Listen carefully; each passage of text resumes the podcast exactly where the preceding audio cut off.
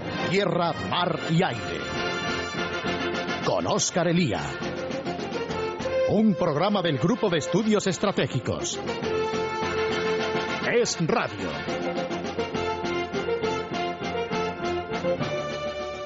A día de hoy, en los Estados Unidos, los candidatos en las primarias del Partido Republicano velan armas de cara a la próxima cita de Carolina del Sur, donde Romney tratará de despejar definitivamente cualquier duda ante sus muchos y belicosos oponentes.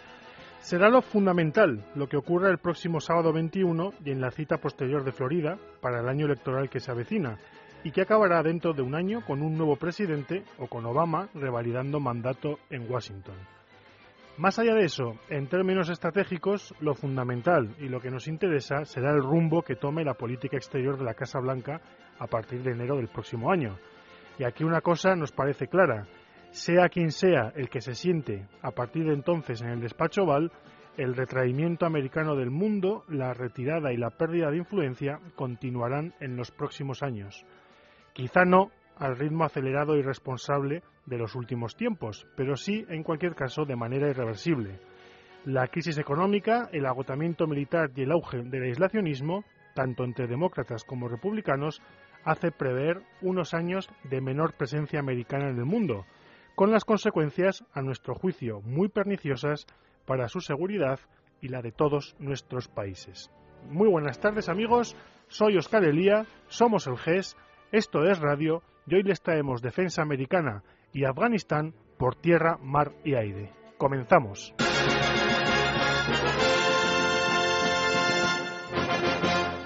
Comenzamos y lo hacemos analizando y hablando de uno de los documentos que aquí en nuestro negociado del GES nos interesan mucho y que del que llevamos eh, buceando y que llevamos analizando ya un tiempo. Y es ese documento esa guía eh, estratégica presentada por, por, el Departamento de Defensa de Estados Unidos, por Obama, y que eh, marca las directrices a seguir por la defensa americana en los próximos en los próximos años. Para hablar de ello, tenemos a dos personas que ustedes conocen bien, que son dos analistas de excepción y que se han leído de arriba a abajo el documento. En primer lugar, Manuel Coma, presidente del GES. Manuel, una vez más, muchísimas gracias por estar con nosotros. A ti y Oscar. Y en segundo lugar, Enrique Navarro. Enrique, muy buenas tardes y bienvenido. Hola, buenas tardes, Oscar. ¿Cómo estás? Bueno, eh, en primer lugar, antes de entrar a, eh, hablar del contenido de, este documento, eh, yo os quiero preguntar por la oportunidad. ¿Tocaba ya que la que Estados Unidos, que Obama Mm, a fin de cabo lo que lo que hace es adaptar los principios estratégicos al momento. Eh, ¿Es el momento adecuado? ¿Lo esperabais? ¿Qué os parece, Manuel?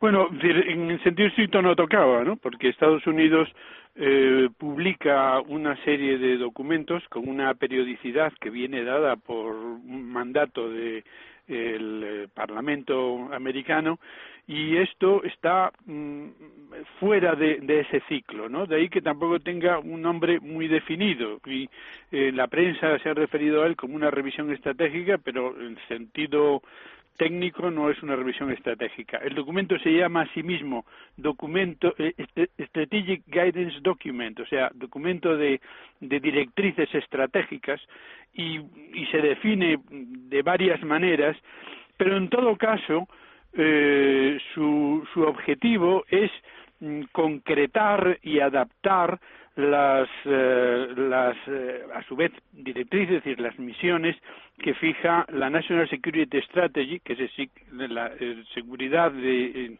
la eh, National Security la estrategia de seguridad nacional del año pasado, del 2010, que ese sí que es uno de los documentos oficiales que periódicamente el gobierno americano tiene que presentar al Congreso. Enrique. Bueno, eh, como dice bien eh, Manuel, eh, formalmente no tocaba, ¿no? Pero nos estamos ante un año electoral en Estados Unidos y en marzo hay que presentar los requerimientos presupuestarios para el ejercicio 2012-2013. Eh, Obama tenía que salir con un documento indicando en primer lugar eh, que bueno que una etapa se cierra, es como empieza su propio diríamos su propia introducción, ha terminado o se dan por terminados los conflictos de Afganistán, eh, Irak y la lucha contra el terrorismo y se abre un nuevo escenario en el cual pues ya no es necesario hacer una inversión tan grande en defensa y entonces con esas dos grandes líneas se presenta ante la opinión pública para poder eh, presentar un presupuesto eh, diferente y marcando unas líneas diferentes. Lo bueno que tiene, y creo que es una buena lección para aprender, es que no se, en Estados Unidos no se atreven a presentar un recorte presupuestario sin un documento que, que justifique o que explique los recortes. Muy distinto de otros países donde primero hacen los recortes y luego eh, explican cuál es la estrategia a la que debe obedecer ese recorte. Sí, eh, en relación con esto y dentro ya del, del contenido del propio documento, eh, si se quiere, la, el análisis general que se hace en él de la situación del mundo y la situación de Estados Unidos en él, eh, vosotros me corregiréis, me diréis si estáis de acuerdo. Es decir, en primer lugar, eh, Estados Unidos, en el documento, el Departamento de Defensa, realiza una, una descripción, mejor dicho, un reconocimiento del papel que los Estados Unidos han jugado en las últimas décadas, que a fin de cuentas han sido los que han soportado eh, la arquitectura de las instituciones internacionales y, de la seguridad internacional, pero eh, asimismo, mm, en relación con los últimos años, eh, avisa de un par de cosas. En primer lugar, de la aparición de nuevas potencias que, trastocan el, el, equilibrio de poder y el papel norteamericano en el mundo. se habla de China muy en concreto, también de la India. Eh, se habla también de eh, ese desfondamiento europeo, del papel inquietante del Oriente Medio. Y en segundo lugar, que quizás sea lo más eh, interesante a efectos, a efectos estratégicos, la quizá terrorífica afirmación y reconocimiento de que los Estados Unidos, que salen de 10 años de guerra, eh, bueno, no pueden seguir manteniendo ese papel que han venido jugando y al que nosotros, los europeos, nos hemos ido acostumbrando. Yo no sé si estáis de acuerdo en que efectivamente aquí hay una eh, admisión de cierta impotencia de los Estados Unidos para enfrentarse, como hasta ahora han hecho, al mundo del siglo XXI. Manuel. Bueno, vamos a ver. Has hecho un comentario casi más largo que el propio documento. Eh, pero el documento se llama eh, sosteniendo ese, gerundio mm, eh, inglés que difícil traducir sería o para para mantener para sostener el liderazgo global de Estados Unidos. Dos puntos prioridades para la defensa en el siglo XXI es decir el objetivo mm, confesado, es decir, declarado, porque esto es política declaratoria, es mantener el liderazgo global de los Estados Unidos. Ahora, es verdad eh, lo que dice, es decir, mantenerlo, pero a un nivel más bajo y más barato. Mm, estos documentos son siempre muy civilinos. A mí me recuerda hace muchos años, pues, por lo menos 20, que una ocasión fui al, Ministerio de Defensa británico eh, al departamento que elaboraba el libro blanco que todos los años mm, publican los británicos sobre sus fuerzas armadas eh, y un poco para preguntarles cómo lo hacían, la metodología y tal. Aquí no, no, no, no se hacía, ¿no? Pero recuerdo que me dijeron, bueno, nos pasamos nueve meses pues mm, estrujándonos la cabeza sobre cómo decir algo significativo y que no sea exactamente lo mismo que el año anterior, porque tampoco las cosas cambiando. Y luego tres meses nos lo pasamos descansados, no aliviados, reponiéndonos del esfuerzo. Entonces eso, cuando veo estos documentos me acuerdo siempre de aquello que me contaron, ¿no? Porque es que es muy difícil decir cosas que sean sustancialmente distintas, ni, ni, tampoco se puede hacer. Así que los documentos son muy civilinos, a veces la clave está en una palabra o en, o en, o en una línea, ¿no? Entonces, continúa, hay, en, en, en, bastantes ocasiones dice, bueno, pues para realizar esto es necesario invertir más, y te caramba, pues estos van a aumentar el presupuesto. Pero, sin embargo, continuamente alude a que en un entorno con menos recursos, que no define en absoluto. Todo eso vendrá definido en lo que decía Enrique, es decir, en el próximo presupuesto de defensa. Ahora, las instrucciones son sumamente generales. Mm, queda claro, por ejemplo, que en, Asia no se va a reducir, puesto que Asia pasa a ser la, prioridad. ¿eh? el, documento tiene tres partes. La primera es el, entorno de seguridad eh, global, los desafíos al entorno de la seguridad global, y en primer lugar pone Asia. Y ya, curioso, Europa queda en tercer lugar. ¿eh? Entonces, en Asia no se va a reducir y en Europa sí.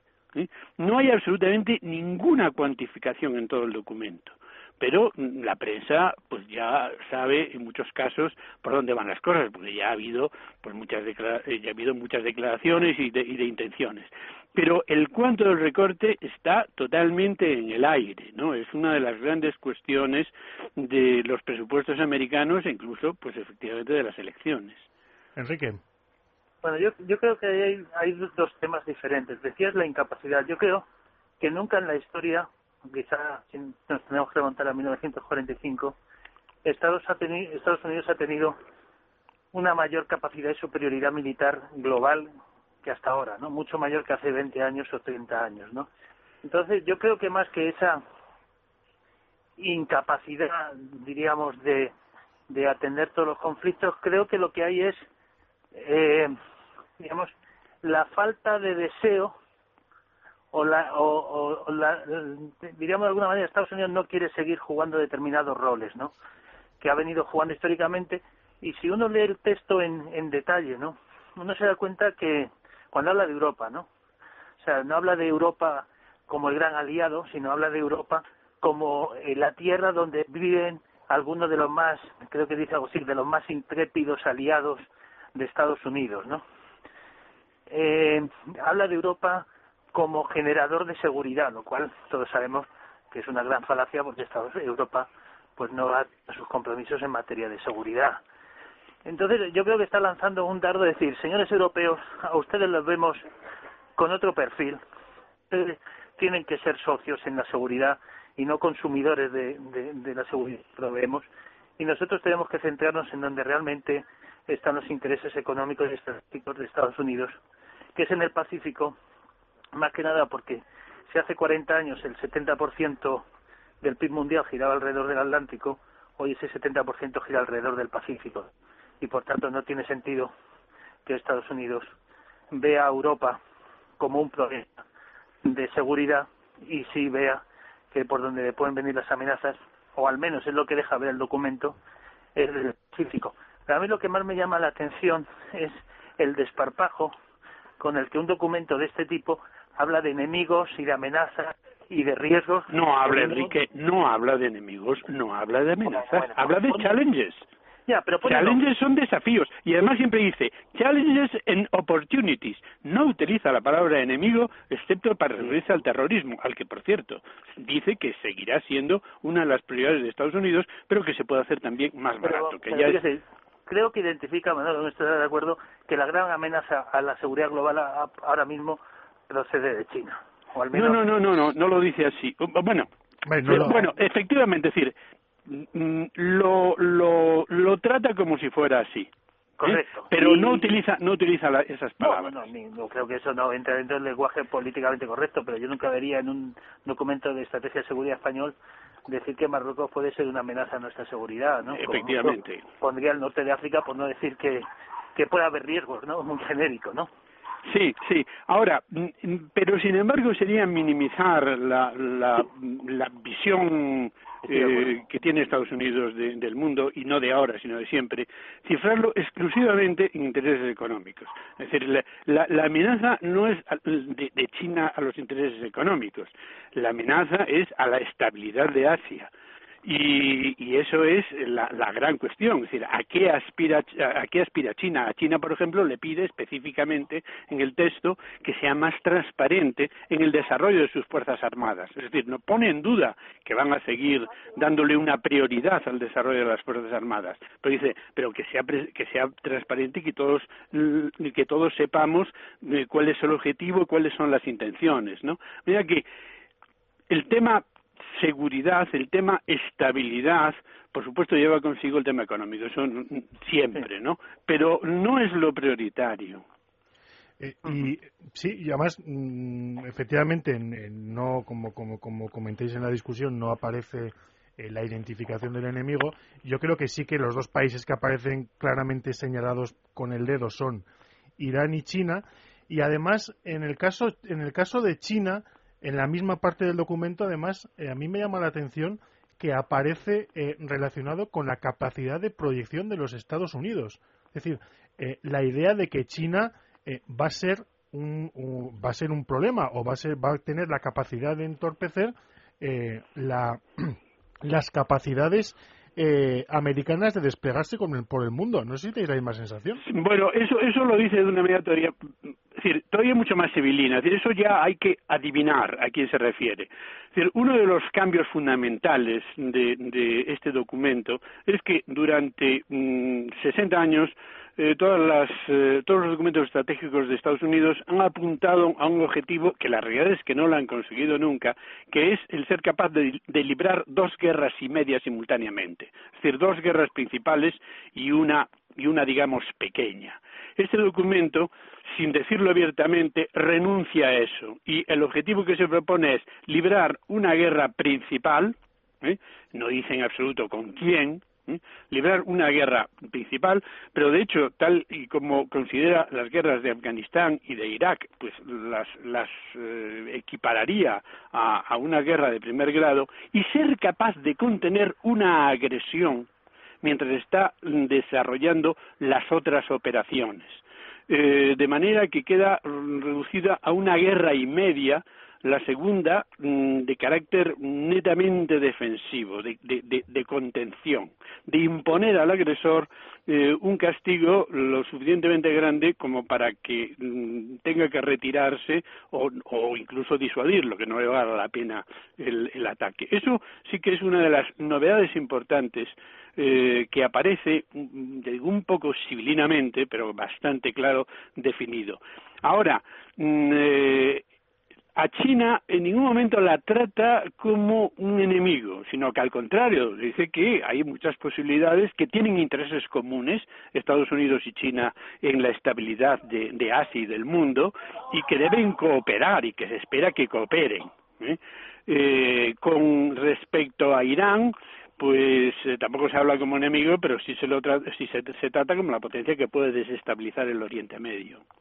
Ahora, a mí, yo conforme eh, más vueltas le doy al asunto y escuchándoos a vosotros, eh, lo comentabas tú, Manuel, cómo efectivamente se supone que el documento plantea las guías para mantener el liderazgo norteamericano, pero la, mm, yo creo que se derivan dos ideas del documento. En primer lugar, la concentración de los Estados Unidos en, sí mismos y en la capacidad de defenderse a ellos, a sus ciudadanos y a sus territorios de, amenazas. Y en segundo lugar la reducción de las eh, de los temas, la reducción de los asuntos a, muy poquitos, es decir, a la eh, proliferación nuclear, a la posibilidad de ataques eh, nucleares, mm, por supuesto también terroristas, a Al Qaeda, pero me llama la atención que, por un lado, el documento se concentra en unas pocas amenazas eh, limitadas y, en segundo lugar, se concentra en los propios Estados Unidos. Es decir, no, no me transmite esa ¿eh? sensación de, liderazgo, de liderazgo global que aparece en el título del documento. No, tanto. ¿eh? Es decir, señala 11 misiones primarias para las Fuerzas Armadas ¿eh? y continuamente habla de eh, allies and partners ¿eh? para la seguridad de Estados Unidos, de los aliados y de los asociados. Eso lo repite continuamente. Y luego, por otro lado, eso sí que es muy Obama, eh, y hasta ahora realmente no le ha funcionado y es ilusorio pensar que puede llegar muy lejos con, con eso, eh, a su vez pone un gran énfasis en que todas esas misiones y todas esas búsquedas de seguridad internacional tienen que, realizarse con la ayuda de los países implicados. ¿Eh? que pongan la carne en el asador. En esto, pues eh, todos los comentarios han recordado la expresión de guiar desde atrás o conducir desde atrás que se utilizó en la guerra de Libia, utilizar el caso del de, papel americano en Libia como si fuera el modelo para el futuro. Enrique. Bueno, yo creo que el documento tiene para mí tres partes interesantes y diferentes, ¿no? La primera, que para mí me parece que tiene mucho contenido, que son las declaraciones de, de principios o de ideas generales que me parecen realmente que aportan. Y yo creo que, como señalaba Manolo, para mí la gran diferencia de, este modelo respecto de otros es que abandona la teoría de los dos frentes, ¿no? O sea, que había se había mantenido desde el año 45 que era que Estados Unidos tenía podía tener dos frentes o atender a dos frentes, que uno era el Pacífico y otro era el Atlántico. ¿no? Yo creo que a, partir de ahora existe un frente que es el Pacífico y, luego ya veremos. ¿no? Pero en el caso de la definición de amenazas, sinceramente creo que hace un, una descripción de todas las posibles amenazas o acciones en las que se pueden ver envueltas unas Fuerzas Armadas. O sea, no me parece que se esté renunciando en principio desde el punto de vista general a misiones, porque habla desde mantener la capacidad nuclear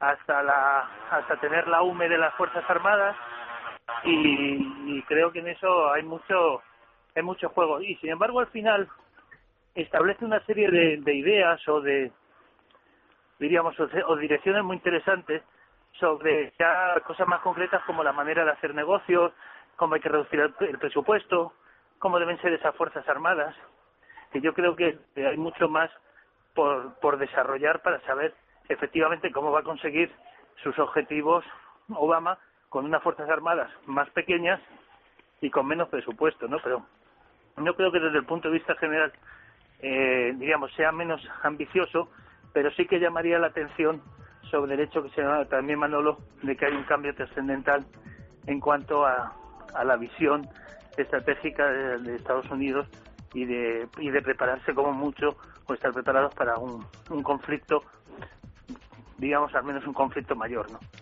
Pues hasta aquí hemos llegado. La verdad es que hay una cosa en la que Manuel Coma tiene toda la razón y es que eh, periódicamente salen documentos que completan poco a los, a los anteriores, pero eso sí, a los que les damos vueltas y más vueltas, sacando todo lo que podemos y poniéndolo sobre, sobre la mesa en múltiples discusiones. Manuel, como siempre, muchísimas gracias por estar con nosotros y buenas tardes. buenas tardes, saludos a todos los oyentes. Enrique, como siempre, muchísimas gracias y buenas tardes. Buenas tardes y muchas gracias a vosotros. Vamos a hacer una pequeña pausa para las noticias y después volvemos con ISAF, que es una misión que a partir del mes de enero tendrá responsables españoles. Hacemos una pausa, amigos, y volvemos enseguida.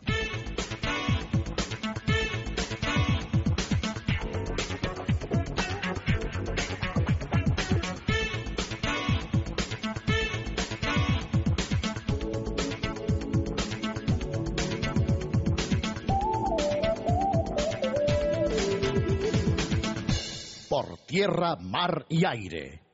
Con Óscar Elía.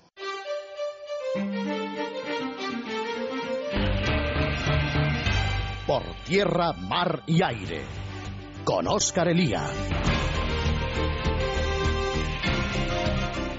Seguimos amigos, seguimos y ya saben ustedes que uno de los temas del pasado año 2011 que hemos tratado en enorme profundidad en este programa y del que seguiremos hablando durante todo este año 2012 es el tema de la guerra en Afganistán. Una de las grandes noticias, noticias importantes para los españoles, es el hecho de que este año 2012 el contingente de ISAF, la misión ISAF en, en Kabul, será liderada por españoles. Y para hablar de ello tenemos a la persona sobre la que recae la responsabilidad y, por qué no decirlo también, el honor de, llevar a cabo esta misión a partir de ahora en Kabul. General Javier Cabeza, lo primero, bienvenido al programa del GES y muchas gracias por estar con nosotros. Eh, muchas gracias a ustedes por llamar. Bueno, la primera cuestión eh, que yo quería plantearle, general, tiene que ver con el mismo concepto de los cuarteles generales de eh, despliegue rápido de la Alianza Atlántica.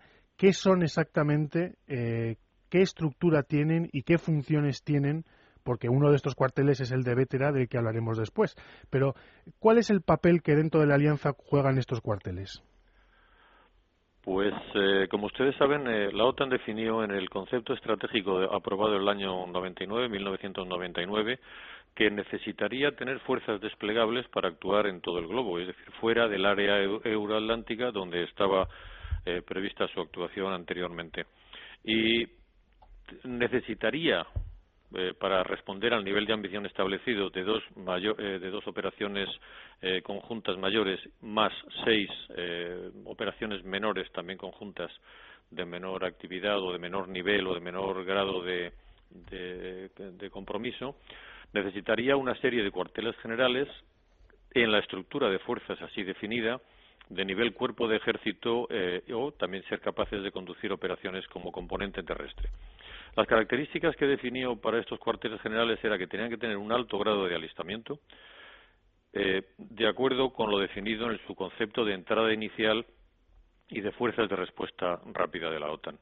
Tendrían que ser multinacionales también, autosostenibles, incluso para actuar en zonas sin apoyo de la nación anfitriona, y que serían, deberían ser capaces de planear y conducir operaciones terrestres en todos los escenarios operativos, desde las operaciones de baja intensidad hasta las operaciones mayores de combate, en el caso de que así fuera necesario.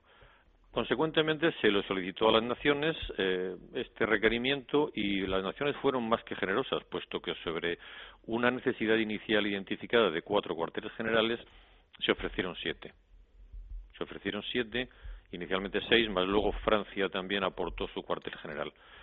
Estos siete cuarteles generales ofrecidos son, aparte del español, Vétera, del que luego hablaremos y donde, donde estoy yo destinado, el italiano, que está en Solviate Olona, cerca de Milán, el francés, como ya he dicho, que se encuentra en Lille, en Francia, en el norte de Francia, el germano holandés, es una eh, oferta combinada de los dos países que se encuentran en Münster, en Alemania, el ARC, liderado por el Reino Unido, desplegado actualmente en Gloucester, en el Reino Unido, y el turco, Estambul. Además del, además del nuestro. Además del de Vetera, que ya he dicho y del que ahora hablaremos a continuación. También hubo otras dos ofertas para, aportar cuarteles generales de menor disponibilidad. Uno combinado también eh, por Dinamarca, Polonia y Alemania, que se encuentra en Stettin, en Polonia, en el noroeste de Polonia, y por último, otro de también menor eh, disponibilidad, el griego, Tesalónica, que precisamente este año toma la responsabilidad de fuerzas de respuesta de la OTAN. Estamos hablando de esos siete más estos. siete más dos de menor, eh, de menor eh, grado de alistamiento, digamos. Sí. en lo tocante a Vétera, desde el principio el Gobierno de España decidió aportar esta capacidad nacional, o por lo menos liderar este compromiso multinacional ofreciendo la posibilidad de que España organizara, constituyera, adiestrara y ofreciera este cuartel general de Vétera. Decidió en Vétera porque era la zona más que se consideró más adecuada en ese momento y en el mismo año 2000 ya lo ofreció. Durante todo el año 2001 se dedicó el esfuerzo fundamental a organizar, constituir y adiestrar eh, este cuartel general, mm, teniendo todos los contactos necesarios, estableciendo todas las negociaciones con los países posibles contribuyentes, países de la OTAN, durante el año 2002 se eh, sufrió, por así decirlo, el proceso de certificación muy exigente, porque la OTAN establece unos criterios muy exigentes y desplaza equipos de evaluación a, la zona donde se realizan los ejercicios de validación. Y durante el año 2002 pasamos con éxito eh, esta certificación, tanto de capacidad inicial como de capacidad final operativa. Bien, durante el año 2004 eh, se creó en el ámbito nacional este cuartel general terrestre de alta disponibilidad, que es el concepto o la traducción nacional eh, que le hemos dado pues, mediante un Real Decreto del año 2004. Y luego, durante todo el año eh, 2008, se evolucionó al nuevo concepto de, que es el que, el que actualmente tenemos, con pequeños cambios, pequeñas denominaciones, pequeños cambios de denominación orgánica, simplemente. ¿Quiere que hablemos un poco de las operaciones que hemos eh, realizado? Sí, bueno, yo, antes de hablar, yo creo que la, anterior, la más importante, es la del terremoto de Pakistán en el año 2005, pero Efectivamente. Eh, el, ¿cómo, eh, dentro del cuartel de Vétera, usted nos ha comentado, y efectivamente, eh, son cuarteles eh, multinacionales con, con miembros de, de, varios países de la Alianza Atlántica. Eh, ¿Cuál es el número de personas adscritas al cuartel? ¿Qué funciones desarrollan en el día a día antes de, de ser desplazados con más o menos urgencia a un lugar? ¿Qué, ¿Qué, nos puede contar de Vétera? Bien, en Vétera el cuartel general se compone de oficiales, suboficiales y tropa eh, españoles y también aliados de las otras naciones que son miembros de este cuartel general desde el principio. Eh, aproximadamente somos 350. Es la plantilla de paz, digamos. Luego, claro, cuando tenemos que hacer frente a operaciones de máxima exigencia, podemos incluso duplicar estos, estas cifras. Eh, de esos, eh, aproximadamente 300 somos españoles y 54 son eh, aliados de Alemania, Francia, Grecia, Italia, Portugal, Rumanía, Turquía y Estados Unidos, que son los otros países contribuyentes. Inicialmente tuvimos también ofertas y participación de otros cinco países, pero por razones diversas al final decidieron abandonar este, esta aventura común.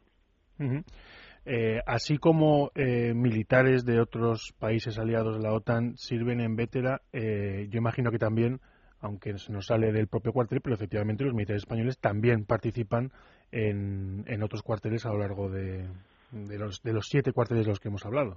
Sí, sí, efectivamente. Nosotros participamos, salvo salvo en, en, el de Polonia, el germano polaco-danés, en el resto de los países sí que estamos representados. Bueno, eso significa, eh, yo creo que el general lo ha definido bastante bien, tanto el dentro del proceso eh, para la obtención de, este cuartel, eh, como las exigencias de la Alianza Atlántica, que son muy importantes, el hecho de que, en este sentido, los militares españoles, como ustedes pueden ver, se encuentran cumpliendo su labor, la labor dentro de la OTAN, al mismo nivel que el resto de militares de nuestro entorno, lo cual eh, eh, no deja de ser una cosa bastante evidente, pero que eh, nosotros queremos queremos resaltar.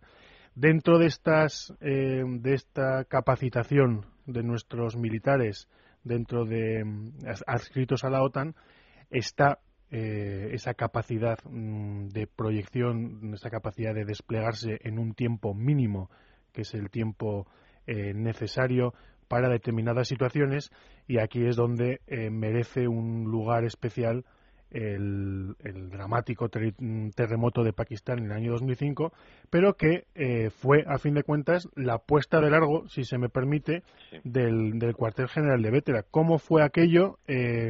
¿Cómo se produce el, despliegue y cómo se desarrolla la misión allí? Mm, la OTAN, para responder a emergencias de este tipo, del que estamos hablando, para actuar en cualquier parte del globo en un tiempo reducido, ha establecido una rotación de guardias, digamos. Eh, es decir, que los cuarteles generales ofrecidos a esta estructura y esta los que, las naciones que han decidido participar en ellos tienen que establecer unos periodos de adiestramiento, guardia y reposo. Durante el año 2005 este cuartel general fue seleccionado dentro de esa guardia rotatoria para hacer frente a la fuerza de respuesta de la OTAN en aspectos terrestres. Y durante la fase de guardia, que fue segundo semestre, ocurrió el terremoto de Pakistán. Inmediatamente se proyectó a zona eh, este, parte de este cuartel general eh, incardinado en la fuerza de respuesta de OTAN. Y allí tratamos de solventar los problemas que la población había sufrido en el norte de Pakistán.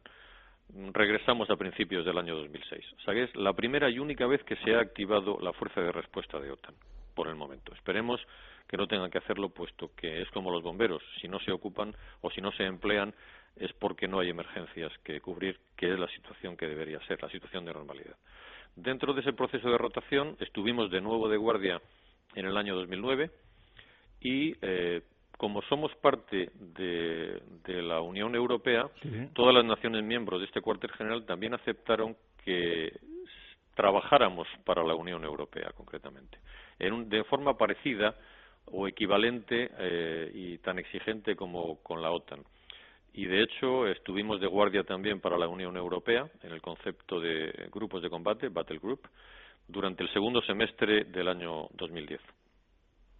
bueno, y el 2011 lo hemos dedicado a la preparación para lo que vamos a hacer este año. Efectivamente, y vamos ya con el, lo que es la noticia de la noticia de este mes de enero, que es la, la misión allí. Eh, bueno, eh, exactamente el cuartel eh, general de, de, la ISAF en Kabul muchas veces en nuestro país se confunde con la misión española en, en, Afganistán, que se trata de cosas distintas. Pero, ¿cuál es la misión? ¿A qué se dedica el, el cuartel general de ISAF en Kabul, que es a lo que ustedes se van a dedicar a partir de ahora durante los próximos meses. ¿Cuál es la misión general a la que van a tener que hacer frente? Eh, la misión de ISAF fue decidida por eh, Naciones Unidas en el año 2002 y la OTAN aceptó eh, este compromiso. la definición que se hace en la resolución de Naciones Unidas, del Consejo de Seguridad de Naciones Unidas que regula esta participación, es que se trata de una fuerza de asistencia al gobierno de la República Islámica de Afganistán, para que sea capaz de desarrollar su capacidad de actuación sobre todo el territorio. Y concretamente le han asignado tres cometidos fundamentales, que son seguridad y apoyo a la gobernanza y al desarrollo. Todos sabemos que son tres cometidos eh, eh, íntimamente ligados entre sí, porque si no hay seguridad es prácticamente imposible que la acción del gobierno se, se establezca a todo lo largo del territorio. Y, por supuesto, no permitirá tampoco un desarrollo adecuado. Desde el año 2002 se constituyó eh, esta fuerza de asistencia al gobierno de, Afganistán, ISAF, conocida por sus siglas en inglés, y mm, desde los dos últimos años, durante los dos, tres últimos años, nos hemos estado dedicando a la constitución, organización y formación de las fuerzas de seguridad afganas, porque realmente son ellos los responsables, o deben ser ellos los responsables de su propia seguridad, son los más interesados. Eh, don Javier, nos ha comentado usted en buena medida eh, la preparación que, desde Veteras ha hecho para afrontar esta misión. ¿En qué ha consistido, grosso modo, la preparación para llegar al día de hoy, que es el, momento grande en el que ustedes ya eh, se hacen cargo de aquello y el cuartel se desplaza allí? ¿En qué consiste ese entrenamiento, esa preparación que nos ha comentado? Eh, viene la, dentro de la Fuerza de Asistencia a Afganistán, ISAF, como ya he dicho, eh, están establecidos tres diferentes niveles de mando para ser capaces de desarrollar los competidos anteriormente citados. Primero es el cuartel general de ISAF, eh, está en Kabul, está mandado por un general americano de cuatro estrellas, son los principales contribuyentes a la operación, con más de 90.000 soldados del total de 130.000 aproximadamente que hay desplegados en este momento. Subordinado a él hay un cuartel general conjunto que se llama IJC, que es al que nosotros precisamente vamos a contribuir porque es el nivel más adecuado que, que ha definido la OTAN para nuestra participación y que las naciones miembros han aceptado. Este cuartel general tiene el cometido de planear, conducir y controlar las operaciones que realizan las fuerzas en el teatro de operaciones, en el terreno, siempre a través de los mandos regionales que es el tercer nivel de mando establecido en ISAF. Pues para ser capaces de hacer frente a, estos cometidos anteriormente dichos, es decir, planeamiento, conducción y control de las operaciones, hemos llevado a cabo un proceso de adiestramiento de, nuestro, de nuestros soldados, de los soldados de Vétera, básicamente en tres eh, niveles y paso a paso. Primero, el nivel individual, con una serie de conferencias, seminarios, participación en, actividades personales, mejora del inglés, que también es importante puesto que es el idioma de trabajo. Y el segundo nivel que hemos establecido de adiestramiento es el nivel funcional, es decir, qué es lo que vamos a tener que hacer, porque necesitamos expertos en inteligencia, en operaciones, en planes, en logística, en movimientos y en todas las funciones de combate que existen en Afganistán en este momento.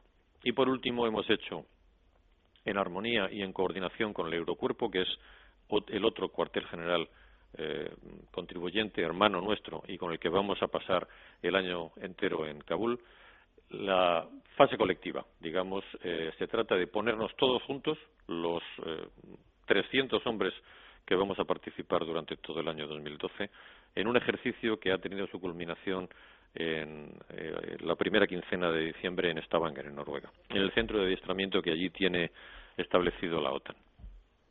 Eh, la misión eh, OTAN en Afganistán desde el comienzo ha ido pasando por distintas fases, alguna también la, ha comentado usted, pero el año 2012 va a estar marcado en buena medida por el repliegue aliado de todo el país.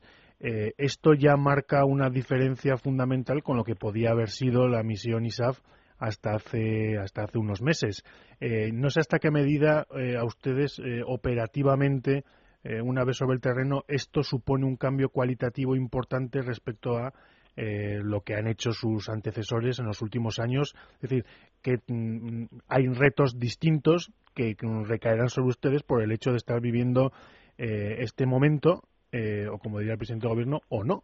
Es decir, ¿hay alguna distinción? ¿Usted prevé que eh, haya que eh, afrontar el tema de manera distinta a como lo han podido afrontar otros compañeros suyos anteriormente?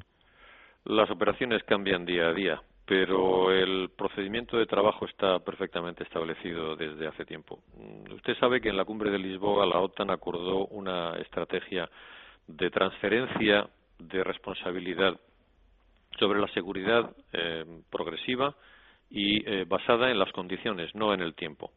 De manera que sobre la estimación inicial de creación, generación, adiestramiento y preparación de las fuerzas de seguridad afganas se consiguiera a finales del año 2014 que era la estimación hecha por los técnicos militares, que ellos ya serían completamente capaces de hacerse cargo de su propia seguridad. Y en ese procedimiento y en ese proceso estamos involucrados desde hace varios años ya. Luego, no es previsible que cambien mucho las condiciones y los cometidos que tenemos que desarrollar.